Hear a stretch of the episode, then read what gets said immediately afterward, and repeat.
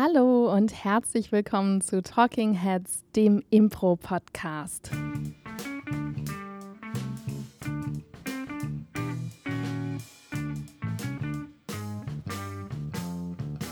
Und an meiner Seite ist heute der sozial verkaterte Paul Ziemer. Hallo, ich bin ein Grumpelmann. Und mir gegenüber sitzt die Person, die hier ein bisschen Schwung versucht reinzubringen in den Podcast, Claudia Behlendorf. Hallo. Ja, hattest du zu viele Menschen um dich rum? Viel zu viele Menschen. Also was natürlich gut ist, aber ich merke das dann immer, dass ich äh, ja, sozial verkatert bin. Ja. Naja. Sogar wenn es Leute sind, die du wirklich, wirklich gern hast.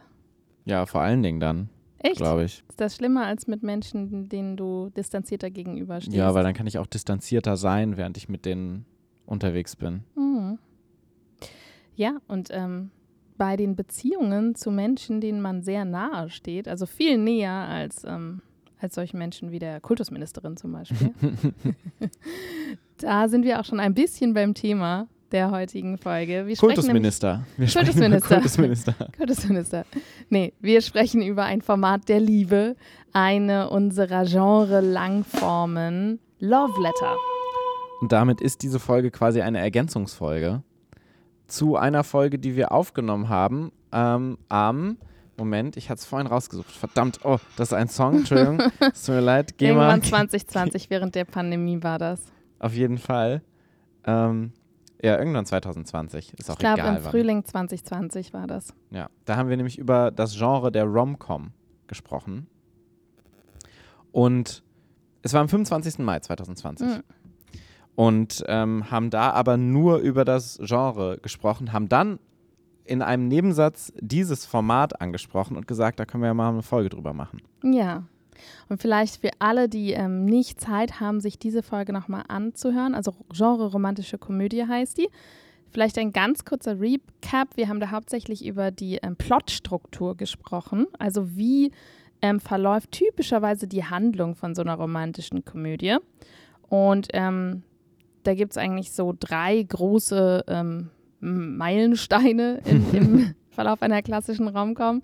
Das erste ist, dass sich die beiden ähm, Hauptcharaktere, die Protagonistin und der Antagonist, am Anfang in irgendeiner Form ähm, widersprüchlich gegenüberstehen, sei es von ihrer Persönlichkeit, sei es äh, durch irgendwelche Umstände, ein sogenanntes Meet Cute haben, was nicht so verläuft, wie man sich das im Idealfall in einer Romanze, einer kitschigen, wo alles glatt läuft, ähm, vorstellen würde. Also das heißt, irgendwas läuft nicht so, wie man, ähm, wie man es gerne hätte.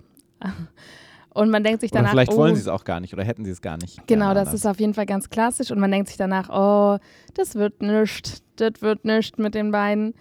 Dann nähern sie sich doch an im zweiten Akt und werden dann in irgendeiner Form ein Paar oder gestehen zu ihrer Liebe. Dann treten aber leider dunkle Wolken auf am Himmel der Liebe. Es gibt irgendein Problem, was sie leider nicht direkt durch, ähm, Kommunikation lösen durch können. gute Kommunikation lösen, sondern sie sind, oder einer von beiden ist nicht ehrlich. Und ähm, es kommt zu einer Trennung oder einem Bruch oder vielleicht auch nur zu einer kleinen Krise. Und ähm, eine Person der beiden, meistens die mit der höheren Verantwortung an der Krise oder an der schlechten Kommunikation, ähm, sorgt mit einer großen Geste und einem Lern- und Einsichtseffekt oft auch beidseitig dafür, für dass das am Happy Schluss End. alles wieder gut ist. Genau. Das war die ähm, 30 Sekunden Inhaltsangabe der meisten romantischen Komödien. Genau. Ausführlich könnt ihr das, wenn es euch mehr interessiert, gerne nochmal nachhören in der Folge Genre Romcom. Da findet ihr das alles. Ähm, aber jetzt sprechen wir über unser Format, denn wir haben ähm, da schon gesagt, dieses Genre kann man natürlich benutzen für kurze Szenen, man kann das für so Formate wie die Super Scene verwenden. Mhm. Und wir haben damals bei der Affirmative vor sieben Jahren, glaube ich, Mhm. haben wir eine 2017, ja. genau, eine Genre, also sechs Jahre, äh, eine Genre-Langform draus gemacht mit dem damaligen Namen Love Letters Non-TM. Und warum fehlt uns denn jetzt ein Buchstabe? Wie ist denn in diesen paar Jahren uns ein, der letzte Buchstabe, das S, Ja. abhanden gekommen? Das Format heißt jetzt inzwischen nämlich Love Letter. Damals, als wir über den Podca im Podcast über das Format gesprochen haben, hieß es noch Love Letters. Mm, Das liegt einfach daran, dass uns das S weggeklagt wurde.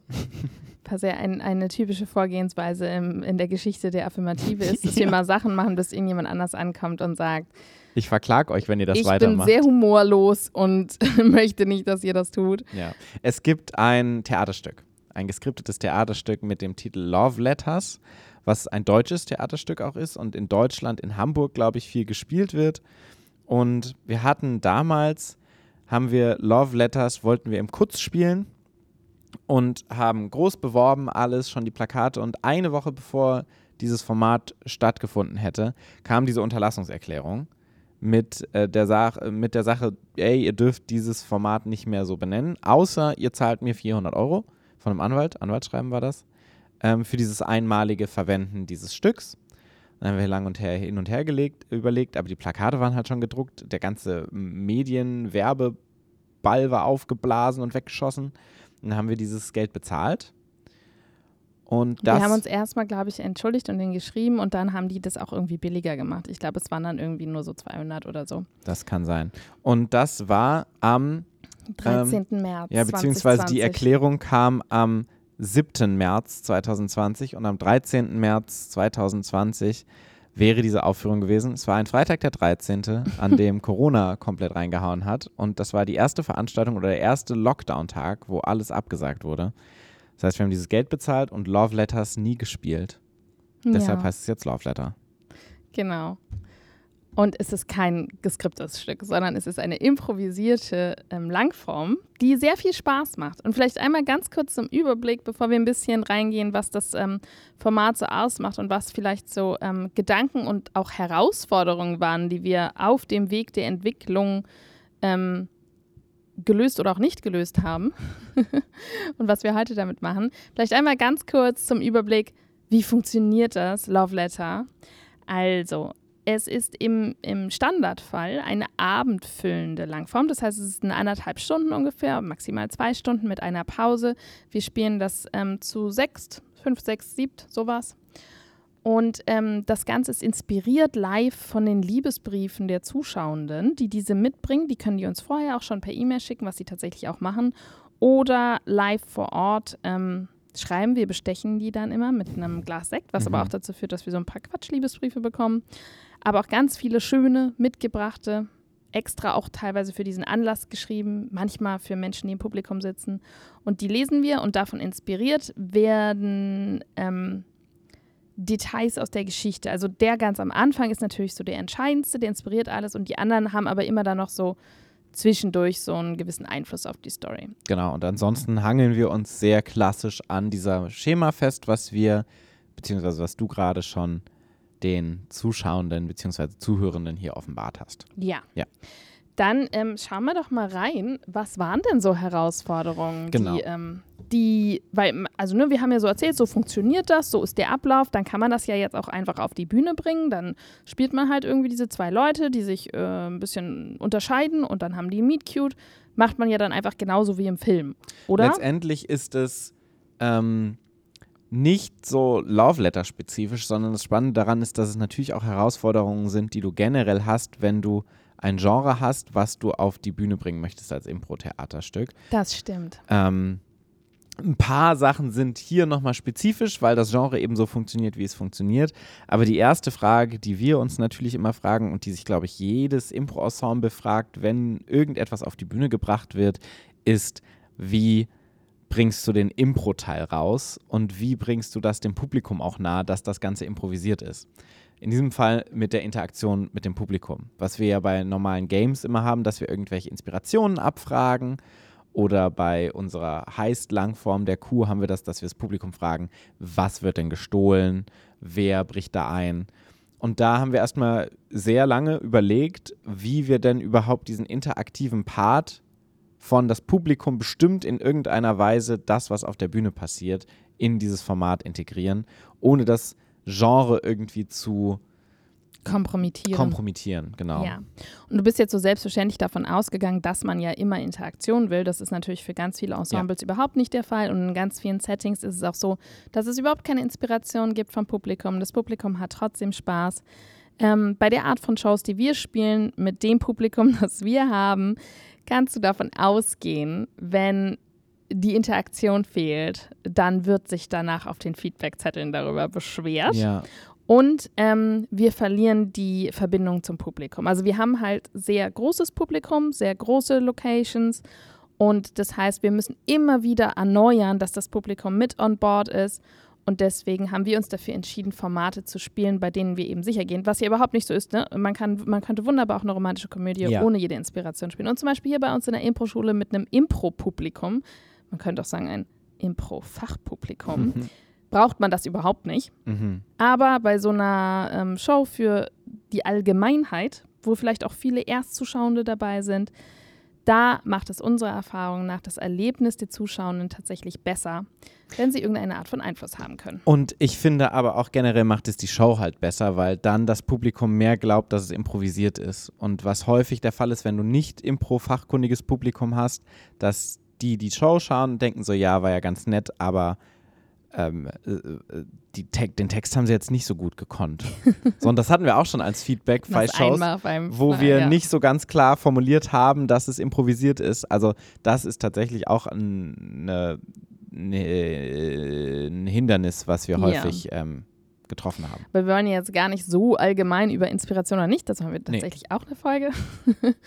ähm, brauchen wir eigentlich Inspiration? Gibt es auch eine Aber Folge? deshalb kam dann überhaupt, du hast es ja schon angesprochen, haben wir ja dann die Love Letters reingebracht, die Liebesbriefe, die eine so, geniale Idee von Paul Ziemer. Ja, letztendlich ist es wie ein Amando quasi. Du Mhm. hast einen Monolog, nur dass der von den ZuschauerInnen kommt. Hatten wir andere Überlegungen davor? Ich, ich weiß, dass diese Idee mit den Liebesbriefen tatsächlich erst so Super spät kam. zwei Wochen vor Uraufführung des Formates kam. Ja. Kannst du dich noch daran erinnern, ob wir was anderes vorher überlegt hatten? Ich glaube, wir hatten halt mal so zwischendurch Inspirationen abgefragt zu den Figuren und so. Mhm. Ja. Oder zu ihren eigenen Liebesgeschichten. Ähm, aber die Liebesbriefe machen dieses Format halt sehr eigen und geben dem so eine ganz andere Farbe, Mhm. weil die Liebesbriefe so schön sind. Manchmal sind sie auch sehr lustig, manchmal sind sie auch absurd, aber hauptsächlich sind sie einfach wirklich herzerweichend, ähm, seelenberührend, wunderschön. Und das ist etwas, das ist eine Farbe, mit der äh, regelmäßige HörerInnen dieses Podcasts wissen das, wir ja sehr kämpfen. Also diese Momente der Rührung, Mhm. ähm, ob sie bittersüß sind, ob sie wirklich einfach nur süß sind, in eine Show zu bekommen, ist für uns eine der größten Herausforderungen. Und das ist so ein, ein sehr leichter Ausweg für uns, weil es übernommen wird von Menschen, die nicht wir sind. Und so ein richtig ernst gemeinter, authentischer Liebesbrief, den die Person, wo die Person sagt, ich stehe zu dieser anderen Person und zwar so sehr, dass ich möchte, dass es vor anderen Leuten vorgelesen wird, ist halt an sich schon mal eine sehr, ähm, eine Situation mit sehr hohem Einsatz, wo wir Mhm. schon mal sehr wohlgesonnen sind. Und dann ist es halt einfach teilweise sehr, sehr persönlich und richtig schön, Weil es halt ein Liebesbrief ist. weil es halt ein Liebesbrief ist. Ja. Ja. Das ist eine Interaktion. Haben wir noch andere Interaktionsmöglichkeiten in diesem Format? ja, das Publikum kann mit Sachen auf uns schmeißen. ja, das Publikum darf Rosen werfen. Wir verteilen am Anfang drei Rosen. Wenn sie eine Rose werfen, dann werden wir in einen Song ausbrechen, spontan auf der Stelle. Und das wird auch sehr gern genutzt. Ja, es ist letztendlich so ein bisschen ein kontrolliertes, das klingt nach einem Lied, ähm, wo wir, ich glaube, drei Rosen verteilen in der ersten Halbzeit. Wenn die alle in der ersten Halbzeit schon verballert sind, dann geben wir nochmal zwei oder drei Rosen raus für die zweite Halbzeit. Sind übrigens Plastikrosen, weil die man besser schmeißen kann, ohne dass die kaputt gehen. Und ohne dass sich Menschen wehtun. Ja, an den Dornen. genau. Aber das äh, nochmal so ein bisschen eine Challenge auch reinzubringen für die SpielerInnen auf der Bühne, was auch immer nice ist. Wo man auch das Publikum immer sieht, so wie es gerade tickt, weil manchmal sind es schöne berührende Momente, wo sie denken, oh, jetzt wäre ein Song schön. Aber häufig kommen diese Rosen auch für Leute, wo die denken, so, oh je, das, was soll das denn jetzt für ein Song werden? So. Ja. Aber das bringt natürlich auch nochmal einen Comedy-Aspekt rein. Absolut. Ja, und damit haben wir schon mal ein bisschen Interaktion. Wir haben tatsächlich gewechselt, das hast du ja am Anfang schon gesagt, ne? das ist so dieses, ist es wirklich improvisiert? Und als wir es uraufgeführt haben, haben wir eine Durchsage gemacht vor Mhm. dem Format, wo wir gesagt haben, so, ey Leute, wirklich, glaubt uns, es ist wirklich, wirklich alles improvisiert, weil wir gerne im Genre anfangen wollten, Mhm. direkt mit einem Liebesbrief, das wirklich das allererste, was die Leute sehen und hören, Liebesbrief ist, was auch total schön ist und super gut funktioniert hat, so zur Stimmung. Aber die Leute waren immer noch hochgradig irritiert, ob das jetzt improvisiert ist oder nicht. Mhm. Und jetzt inzwischen sind wir tatsächlich dazu übergegangen, dass wir ein relativ normales Impro-Warm-up machen Mhm. am Anfang, wo wir nochmal auch was sagen dazu, dass es alles improvisiert ist und einfach nochmal in Kontakt treten. Dann das Licht runter machen und dann nochmal neu ansetzen mit dem Liebesbrief. Das hat Genau. sich geändert inzwischen. Genau, gerade nochmal, weil du es angesprochen hast, wir starten mit dem Liebesbrief und dann haben wir standardmäßig zwei Liebesbriefe noch zusätzlich, also drei insgesamt, die so in drei Akten das Stück unterteilen letztendlich. Wo wir jetzt auch langsam zu übergehen, ist mehr Liebesbriefe zu integrieren, die, je nachdem, wie lang die auch sind. Ja, Bei der letzten Show, die wir gespielt haben im Unterhaus, haben wir vier Liebesbriefe vorgelesen, weil das natürlich nochmal das, den Faktor des Publikum-Interaktionsmöglichkeiten erhöht. Und wenn du so viele schöne Liebesbriefe hast, ist es natürlich schön, mehr davon vorzulesen als weniger. Voll.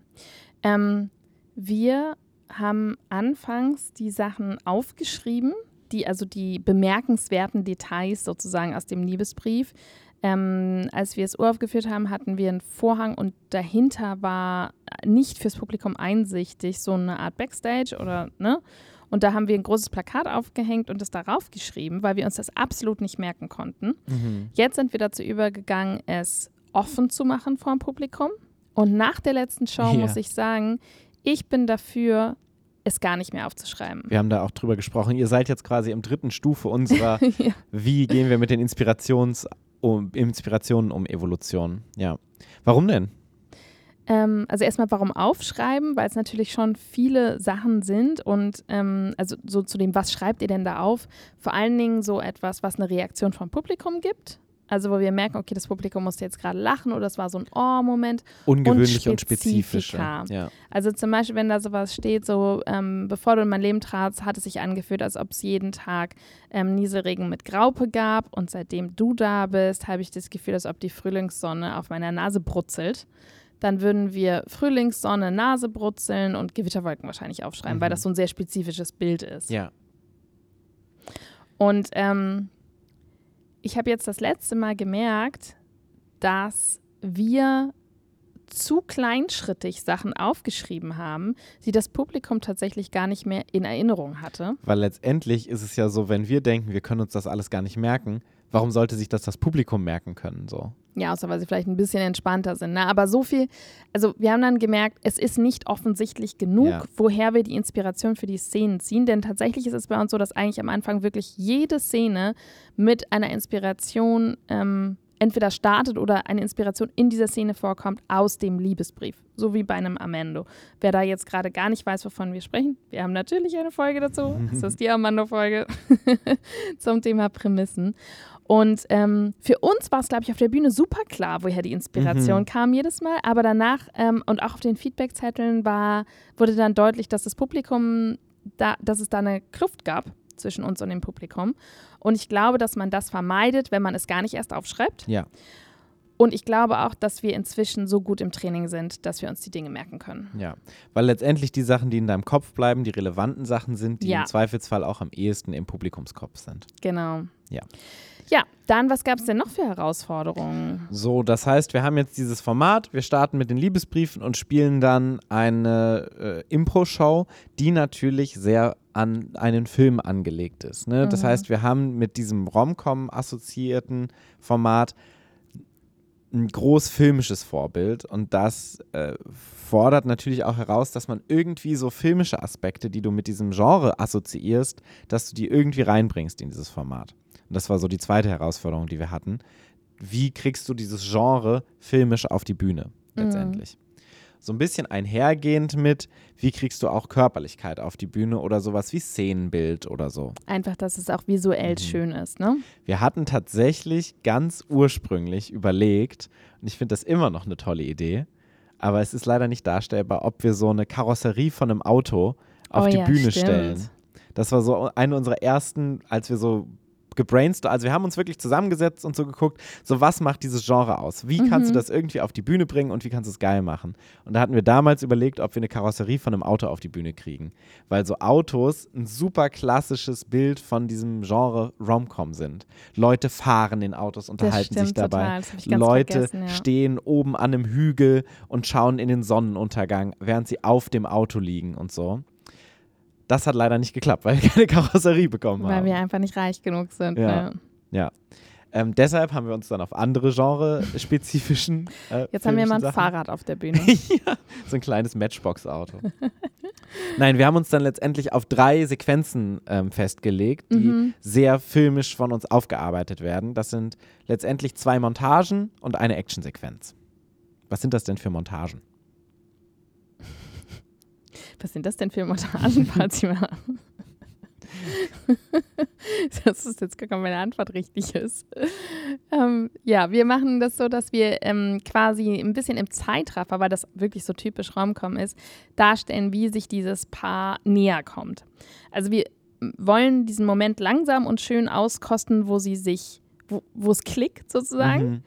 Und vielleicht haben wir danach auch irgendwie noch eine Szene oder so, wo wir sie zusammen sehen. Aber dann dieses Ganze von, es ist tatsächlich Zeit vergangen. Sie haben viele verschiedene Momente zusammen, weil irgendwie müssen wir ja denken, dass es diese Beziehung wert ist, gerettet zu werden. Und das heißt, ähm, ein, ich hatte viele schöne Momente mit dieser Person, ist einfach sehr viel wirkungsvoller, als ich hatte einen guten Moment mit dieser Mhm. Person. Weil das ist mir so ein bisschen so, ach komm, hab dich nicht so. So tief können deine Gefühle jetzt auch nicht sein. Du hast die Frau einmal gesehen. Also außer wir sind die krassesten RomantikerInnen.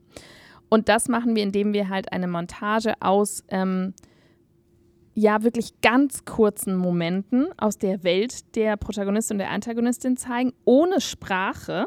Also die dürfen natürlich sprechen, aber dann bewegen die nur den Mund, man hört nicht, was sie sagen, mit Rom-Com-typischer Musik. Und tatsächlich ist Musik auch etwas, was eben sehr ähm, filmisch ist und was wir deswegen auch ähm, nicht nur Pianomusik haben, sondern wir arbeiten da mit Musik vom Band. Und dann sehen wir eine Szene und direkt danach die nächste und direkt danach die nächste und haben dann halt irgendwie zehn kurze Szenen, vielleicht manchmal auch fast schon wie so ein Standbild eher so kurz. Ähm, So ein Tag-Out letztendlich. so ein. Tag-out, aber ohne dass wir uns jetzt wirklich auf die Schulter klopfen, Mhm. sondern es folgt so eins nach dem anderen eine Serie von schnellen Schnitten mit Musik. Wo die beiden ProtagonistInnen bespielt werden Genau. von allen anderen Figuren. Und das gleiche haben wir auch nochmal bei den dunklen Wolken, nachdem sie sich getrennt haben oder es eine Krise gibt, wo wir sie nochmal alleine zeigen, jeweils in ihren ähm, Lebensrealitäten, das heißt in der veränderten Welt in Heldenreise-Terminologie. Auch wieder mit Musik, diesmal natürlich traurige Musik. Gerne auch wieder Original-Romcom-Musik, wenn ihr die Mhm. GEMA zahlt oder die GEMA betrügt. Hast du denn, äh, die, kannst du uns denn sagen, was für Lieder wir verwendet haben, als wir jetzt im Unterhaus gespielt haben?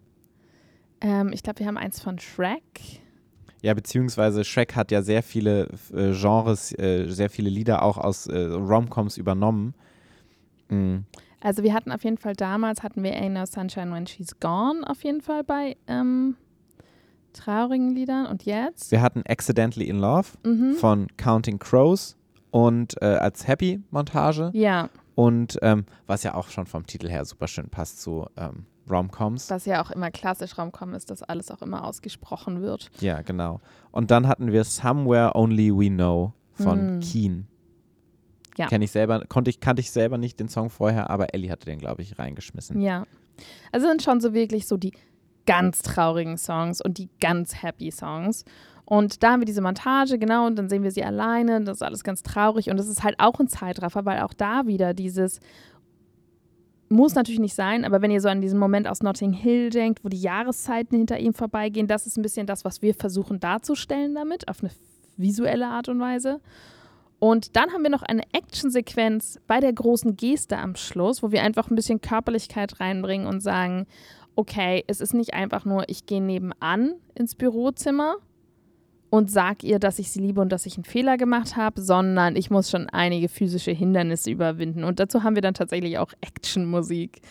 Und wenn es das Bürozimmer nebenan sein sollte, dann werden sich dieser Person auf dem Weg über den Büroflur trotzdem noch viele pantomimisch dargestellte Hindernisse in den Weg Ja. stellen. Aber meistens ist es ja so dieses, ich muss zum Flugzeug, zum Flughafen und so. genau. Total. Da haben wir auch Musik, da haben wir jetzt bei unserer letzten Show The Race von Yellow genommen, was ja auch Ja. ein super schöner Action-Soundtrack ist. Genau, und ähm, vielleicht zu den beiden Montagen nochmal, die enden quasi mit einem klaren Ende. Mhm. Die erste Montage endet damit, dass sie sich küssen. Mm. Und die zweite Montage endet damit, dass sie alleine, beide aber zeitgleich auf der Bühne in so einem Splitscreen auf der Bühne stehen und in die Ferne traurig gucken. Und traurig sind wegen dem, was sie nicht mehr haben. Ja, und die Actionsequenz endet natürlich mit dem Ankommen bei der geliebten Person und dem Warte, Geh nicht. ich habe einen Fehler gemacht. Ich kann dich nicht verlieren. Ja. Und das sind drei Elemente, die natürlich nochmal schön Dynamik reinbringen, weil A, Musik dabei ist, was immer Mhm. cool ist, Bewegung ist immer nice und äh, das sind so drei Auf Tempowechsel. Tempowechsel, drei Aufwecker in der Show. Auf jeden Fall. Und Aufwecker ist auch noch ein gutes Stichwort für die ähm, dritte Herausforderung, die aber eigentlich gar nicht so genrespezifisch ist. Deswegen würde ich sagen, wir reißen sie nochmal kurz an, weil das ist eigentlich so ein bisschen ein generelles Mhm. Ja. Langformproblem. Ist natürlich ab dem Moment, wo du Langform spielst, ab dem Moment, wo du vielleicht auch weißt, dass es bestimmte faktisch besti- bestimmte ähm, Genre-Ankerpunkte gibt, die du irgendwie erfüllen musst oder abhaken musst, Mhm. bist du natürlich im Kopf. Und das heißt, du verlierst ganz schnell Spielspaß und das Publikum verliert auch Spielspaß. Und da haben wir die altbekannte Nutella-Technik, die wir hier ja auch schon ganz häufig angesprochen haben. Das bedeutet, wir finden ein Gegengewicht zu dem kopflastigen, handlungsfokussierten Spiel aktiv. Jede Person, die auf der Bühne ist, hat im Kopf, Was es muss, muss, Nutella geben. Genau, es muss Nutella geben. Ja. Und zwar nicht, was muss als nächstes passieren in der Story, weil das ist das, was wir intuitiv denken. Alle denken, was muss als nächstes bei der Story passieren. Und wir trainieren aktiv und haben das damals tatsächlich auch nochmal sehr vertieft an diesem Format, genau. Mhm. Wir denken, was muss als nächstes passieren, damit wir Spaß haben. Und wir haben es damals tatsächlich schematisch gemacht für uns, um es klarer zu machen. Inzwischen ist es sehr in, ist in Fleisch und Blut übergegangen. in ja. Fleisch und Blut übergegangen. Damals war es tatsächlich so, dass wir gesagt haben, nach zwei Plot-Szenen muss mindestens eine Nutella-Szene folgen. Ja. Und ähm, womit man das sehr gut erreicht, ist, dass man zum Beispiel am Anfang, denn äh, das Format fängt an, indem wir einmal erst in die Welt der Protagonistin schauen, von der wir im Originalformat, jetzt mit meinem Kurs mache ich es tatsächlich anders, aber im Originalformat noch nicht wissen, welche Spielenden die ProtagonistInnen sein werden, Mhm. sondern wir finden das raus in den Szenen, wer das größte Potenzial hat. Und danach schauen wir uns die Welt der Antagonistin an. Außer wir haben sie schon gesehen, aber dann lernen wir trotzdem Und noch auch mehr da über schauen sie. wir nochmal in die Welt Genau. rein. Und ähm, gucken da Beruf, Familie, Hobby, Leidenschaft. Was kann die Person gut? Was zeichnet sie aus?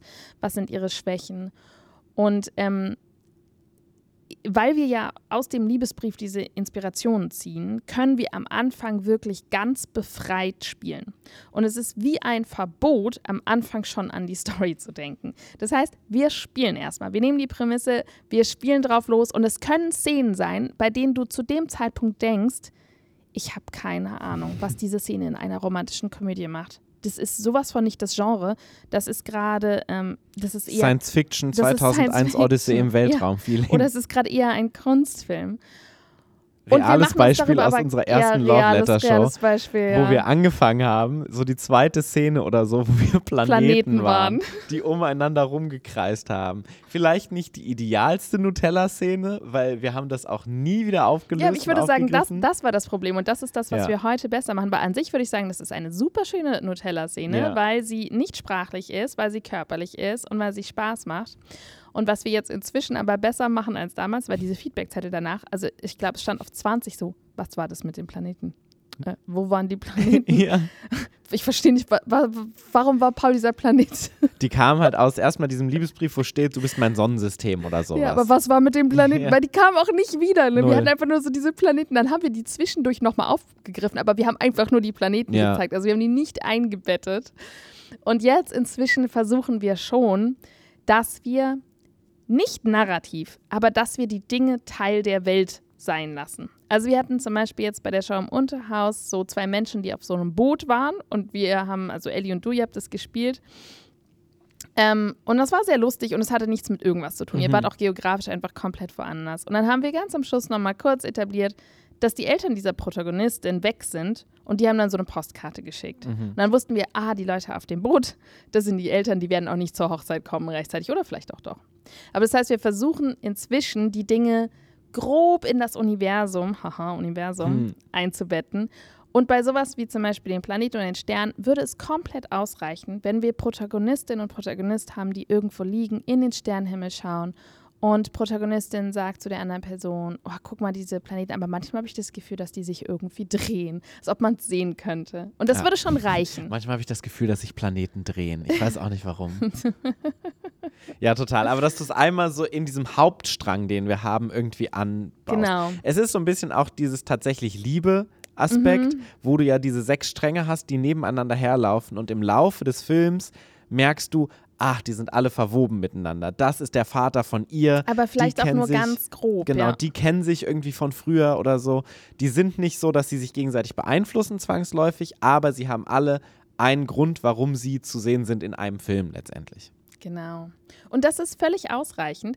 Aber es ist sehr, sehr wichtig, dass wir diese Spaßszenen haben, mhm. die uns auch entlasten. Und ihr merkt, dass Alarm also das Alarmsystem sollte angehen in dem Moment, wo ihr in eine Szene reingeht, die Protagonistin anspielt und sagt, hier setz dich mal hin, ich muss was mit dir besprechen. das sind nämlich Funktionsszenen, die keine Körperlichkeit haben, die keinen Spaß haben. Und wenn jede Person an der Sideline nur denkt, ich muss diese Protagonistin ausstatten, ich muss was erklären, ich muss den nächsten Story-Move machen, dann sind wir bei Arbeit. Dann sind wir nicht mehr bei Spielspaß, sondern bei Arbeit und das merkt das Publikum. Ja. Das Schöne bei diesem Anfang, wir spielen freie Szenen, ist ja auch, wir wissen noch gar nicht, wer die Protagonistin ist. Ja. Sondern das Schöne daran ist, wenn du vier Szenen gespielt hast, hast du eine Variety an verschiedensten Figuren und dann kannst du dir eine Figur rauspicken, wo du das Gefühl hast, boah, die ist, glaube ich, am besten geeignet als Protagonist, als Protagonistin. Im Gegensatz zu, du etablierst eine Person schon als Protagonistin, dann musst du sehr viel mehr kreieren, weil so hast du ja schon was, mit dem du spielen kannst. Ja, du musst dich auf jeden Fall mehr anstrengen. Also ich merke das jetzt tatsächlich bei meinem Kurs, weil ich gerade Love Letter unterrichte. Mhm. Und äh, wir spielen es auch anders, weil wir haben nur eine Dreiviertelstunde ja. mit zehn Personen. Das heißt, bei uns ist es so, dass wir uns entschieden haben, wir werden die dunklen Wolken sehr viel weniger machen. Es mhm. ist quasi eher die Geschichte eines Kennenlernens mhm. und es mhm. gibt vielleicht ein einen kurzen Dämmermoment und dann ist es aber auch überwunden, weil mhm. wir einfach, ähm, sonst wirkt es sehr konstruiert. So, das ist anders, wenn man das in einer Dreiviertelstunde spielen will, weil wir gemerkt haben, wir lieben das Kennenlernen so sehr. Ja. Diese Zwischenmenschlichkeit, die ist das Wichtigste. Die können wir nicht wegkürzen, ohne dass es verliert. Ja. Aber den Konflikt, den können wir wegkürzen und wir haben trotzdem noch Spaß daran. Ja. Aber wenn man das macht, haben wir gemerkt, wir müssen Protagonistin und Antagonistin festlegen vorher, weil wir sonst zu lange suchen. Und dann merkt man aber auch total, dass es super der Impuls ist, in jeder Szene die Protagonistin anzuspielen mhm. und halt schon Inhalt reinzugeben. Und da muss man sich tatsächlich aktiv irgendwie dazu bekommen zu sagen, nein, ich lasse es jetzt, ich gehe jetzt in diese Szene und ich mache ein Game, ich mache Körperlichkeit und ich spiele jetzt nicht mit der Protagonistin. Ja. Und selbst wenn man mit der Protagonistin spielt, kann man sich auch tatsächlich sehr schön an romantischen Komödien orientieren, weil die machen genau das nämlich mit ihren Nebenfiguren, die die reinbringen. So bei Notting Hill zum Beispiel hat der Protagonist einen Mitbewohner, der absolut bad shit crazy ist, wie man so sagt. Ähm, und da geht es in diesen Szenen auch häufig um diesen Mitbewohner, der einfach weirde Sachen macht. Und solche Figuren reinzubringen in Bezug zur Protagonistin, zum Protagonisten, ist auch total schön, weil es eben nicht dieses Setz dich hin, wir müssen reden, sondern Hallo, schön, dass du da bist in meiner ähm, äh, Chemiekammer. so, aber dadurch hast du natürlich die Möglichkeit, den Protagonisten zu bespielen und trotzdem Spaß in diese Szenen noch reinzubringen, indem du deine Figuren, vor allen Dingen die Nebenfiguren, so ein bisschen ähm, weirder anlegst letztendlich. Total. Ja. Ähm, das allerletzte, was wir nur kurz anreißen können, was auch ein ganz großes Thema ist, ist natürlich die Authentizität, die auch leichter. Hallo, schön, dass du da bist in meiner Chemiekammer. leichter gesagt als getan ähm, ist. Wir für uns haben festgestellt, dass wir auf jeden Fall tatsächlich realistische, echte Körperlichkeit brauchen da. Mhm. Ähm, das ist aber auch nochmal ein größeres Thema. Wir haben ja hier auch schon über Bühnenküsse gesprochen. Ähm, womit wir jetzt noch experimentiert haben, ist dieser Moment des Kennenlernens, des Meet Cutes, dass wir da ähm, experimentieren mit Anziehung, die du nicht auslebst mhm. direkt. Und das ist auch eine sehr spannende Art und Weise und die sehr authentisch ist, ohne dass man sich berührt. Mhm. Ne, weil in so einer Kurssituation, das ist gerade die Herausforderung, die ich habe, ist es ja anders als in einem Ensemble. Du sprichst jetzt von deinem Level X-Kurs. Von ne? meinem Level mhm. X-Kurs. Und dann sind körperliche Grenzen auch noch mehr ein Problem. Aber wir für uns damals haben das gelöst, indem wir für uns als Ensemble in, mit Konsens von allen entschieden haben, wir gehen all in. Das heißt, die Körperlichkeit. Naja, ja, aber die Körperlichkeit, die wir zeigen, die spielen wir ja. so, wie wir sie auch in Wirklichkeit spielen können. Es gibt keine ähm, Bühnenküsse mit Fingern oder so. Mit mit Fingern was, was gibt es, Claudia? Mit Fingern dazwischen, zwischen den Lippen, zwischen den Mündern. mit Defensiv, Defensivfingern, wie man das und, nennt. Und ähm, die Körperlichkeit ist auch wirklich so, dass wir sehr nah aneinander sind. So, und das war jetzt auch ein schönes Schlusswort. Was war denn dein Impro-Moment der Woche, Paul? ja, so hören wir jetzt auf. Ja. Ähm, Nein, vielleicht noch nur ganz kurz, dass, ähm, dass es wirklich ein, ein herzerwärmendes Format ist, was eben gleichzeitig, also es hat Comedy und es hat Romance, wie der Titel schon sagt. Und Mhm. das, finde ich, macht es so als ein perfektes Crowd-Pleaser-Format. Also es ist eine Langform, die dich als Impro-Spielender inspiriert und glücklich macht. Aber gleichzeitig ist es auch etwas, was die Menschen im Publikum total glücklich macht. Ja. Und deswegen, ähm, ja, kann ich, äh, kann ich nur empfehlen, sich einem Genre so auf diese Art und Weise zu nähern. Jetzt aber, Honey, was war denn dein Impro-Moment der Woche? Der Impro-Moment der Woche. ähm, danke, Nanni. ähm, mein Impro-Moment der Woche war, dass ich eine Woche voller entspannten Zusehen hinter mir habe. Ich habe. Äh, ja, und guck mal, wie entspannt du heute warst ja, mit deinem das war Sozialkater. Naja, aber dennoch äh, hatte ich letzte, letzte Woche habe ich bei unserer Open Air Show die zweite Hälfte ganz entspannt äh, genossen und habe nur zugeschaut, zusammen mit dir, weil wir vorher noch Kurs hatten. Und danach waren wir beim Rheinland-Pfalz-Tag, beziehungsweise ihr wart beim Rheinland-Pfalz-Tag nicht direkt danach, sondern am Wochenende. Und ähm, wir hatten da eine Show, die habt ihr gespielt. Und ich habe mich ganz entspannt dahingesetzt, habe diese Show mir angeguckt und habe mich im Backstage auf den Liegestuhl gesetzt und äh, Wein getrunken. Und ich fand das sehr entspannt, mal wieder so eine Show oder mehrere Shows zu schauen, wo ich ähm, einfach sehr genießen kann, dass ich dieses Ensemble habe und diesem Ensemble auch gerne Warst du selber echt so zuschaue. richtig entspannt? ja, Oder warst wirklich. du nee, so ich war wirklich sehr entspannt. Hm, nice. Was war denn dein Impro-Moment der Woche? Also mein Improvement der Woche war auf jeden Fall der Rheinland-Pfalz-Tag und ähm, die Show war super cool, es hat Spaß gemacht, aber ich muss sagen, so mein Impro-Moment war eigentlich ein Ego-Moment der Woche, weil ich es einfach so cool fand, im Backstage zu sein und dass alle Leute uns erkannt haben und wussten, wer wir sind. Und es war, es gab so voll viele, hey, ihr seid doch von der Affirmative, ihr seid voll cool, ähm, Sachen, die einfach so richtige, ähm, so richtig, äh, ja, So richtig. Ego, Ja, Ego-Streichler-Momente stimmt. waren. Also ich habe mich schon einfach so sehr, sehr wichtig und sehr gut gefühlt und also so, hey, hallo, ich gehöre ja auch in dieses Backstage, voll der VIP. Und es ist halt so mega nice, weil unser Innenminister hier in Rheinland-Pfalz zum Beispiel, mit dem waren wir auch schon öfter auf der Bühne und wenn der dann halt so reinkommt halt Ehemaliger so ist so, Oberbürgermeister von Mainz. Genau, so, hey, die Affirmative und was geht und dann Was geht, unser wie er das Stadion, so der sagt. Stadionsprecher von Mainz 05, mit dem wir jetzt das erste Mal persönlich gesprochen haben, Andreas Bockes, kam mal direkt an, meinte so, hey, ja, ich bin voll der Fan, ich war auch schon bei euren Shows. Und so Sachen sind halt einfach nice. Ja. So, nicht wichtig eigentlich. Und man ist vielleicht auch so ein bisschen, man denkt sich so, bin ich jetzt sehr eitel und oberflächlich, weil ich das gerade so genieße. Ja, aber es Aber fühlt dann sich auch ich so, gut an. ach, kann man schon mal mitnehmen. Ist jetzt nicht so, als ob man als Impro-Spielender konstant ähm, von Groupies verfolgt würde. Warum eigentlich? Ja, weiß ich auch nicht. Finden wir vielleicht in der nächsten Folge heraus. Bis dahin, habt eine schöne Woche. Nehmt euch mal auch eine soziale Auszeit. Ihr müsst nicht immer nur mit Menschen rumhängen. ähm, gebt uns fünf Sterne auf Spotify, iTunes, YouTube, äh, ICQ und. VLC-Player. Und wir sehen uns nächste Woche wieder. Hm, Konsenskurs, Liebe. Ohne Fingern.